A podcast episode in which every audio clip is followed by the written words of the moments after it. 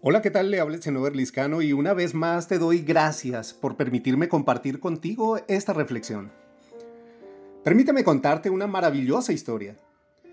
Poco después de curar al siervo de un oficial del ejército, Jesús sale de Capernaum y se dirige a Naín, que está a más de 30 kilómetros al suroeste. Con él iban sus discípulos y muchas otras personas. Cuando están muy cerca de Naín, probablemente al anochecer, se encuentran a bastantes judíos en un cortejo fúnebre. Van cargando el cadáver de un joven para enterrarlo fuera de la ciudad. La madre del muchacho está totalmente desconsolada. Es viuda y acaba de perder a su único hijo. Cuando murió su esposo, al menos le quedó el consuelo de tener a su amado hijo con ella, así que debía estar muy unida a él. Pero ahora que ha muerto, han desaparecido todas sus ilusiones y la garantía de tener a alguien que la cuide en el futuro. ¿Quién le, le hará compañía y le ofrecerá su apoyo? Cuando Jesús ve el dolor de esta mujer y lo triste de su situación, se conmueve profundamente de ella. Con ternura y con una seguridad que transmite confianza le dice, no llores más. Pero no se limita a decirle eso se acerca al ataúd, lo toca y ante la mirada incrédula de los acompañantes de la viuda e incluso de muchos de los que iban con él, Jesús con la mano en el ataúd dice, joven, a ti te digo, levántate. Entonces el muchacho se incorpora y empieza a hablar y Jesús se lo entrega vivo a su madre, que no sale del asombro. La mujer siente una inmensa alegría ya no estará sola y con su hijo resucitaron sus esperanzas, su alegría y sus sueños.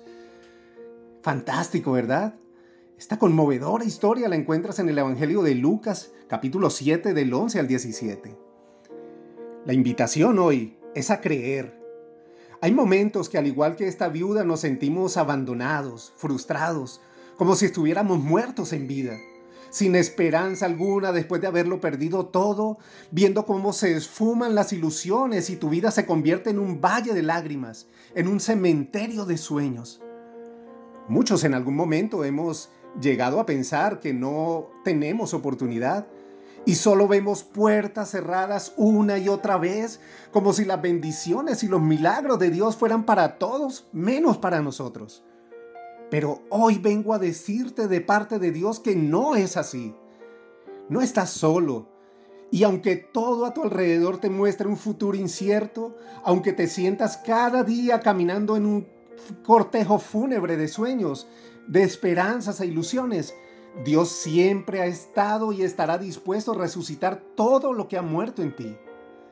Tan solo necesitas un encuentro con Jesús para que Él toque tus despojos y los convierta en un renuevo de esperanza y un mar de bendiciones. Así que si sientes que un área de tu vida ha muerto después de una quiebra financiera, un divorcio, un desengaño, una tragedia, y has cerrado tu corazón a su palabra, Hoy debes saber que tus sueños pueden resucitar y el milagro puede suceder si te atreves a correr la piedra en fe.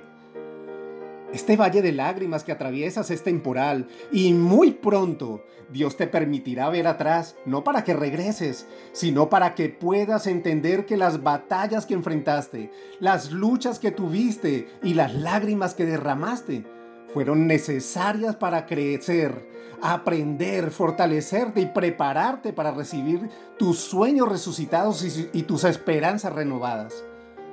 Y aún tus enemigos verán cómo Dios te bendice, te restaura y te llena de su gracia. Tan solo cree y atrévete a caminar en fe.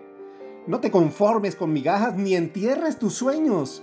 Sigue avanzando porque ahí donde estás es el escenario perfecto para ver un milagro de Dios en todas las áreas de tu vida. Pido a Dios que fortalezca tu fe y te permita tener un encuentro con Jesús para que puedas ver cómo Él renueva tus fuerzas, restaura tu vida y cambia tu historia.